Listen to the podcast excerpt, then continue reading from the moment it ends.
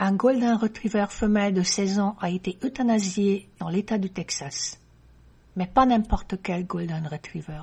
Elle avait commencé sa carrière de sauveteur à l'âge de 2 ans, au moment des attentats du World Trade Center à New York en 2001.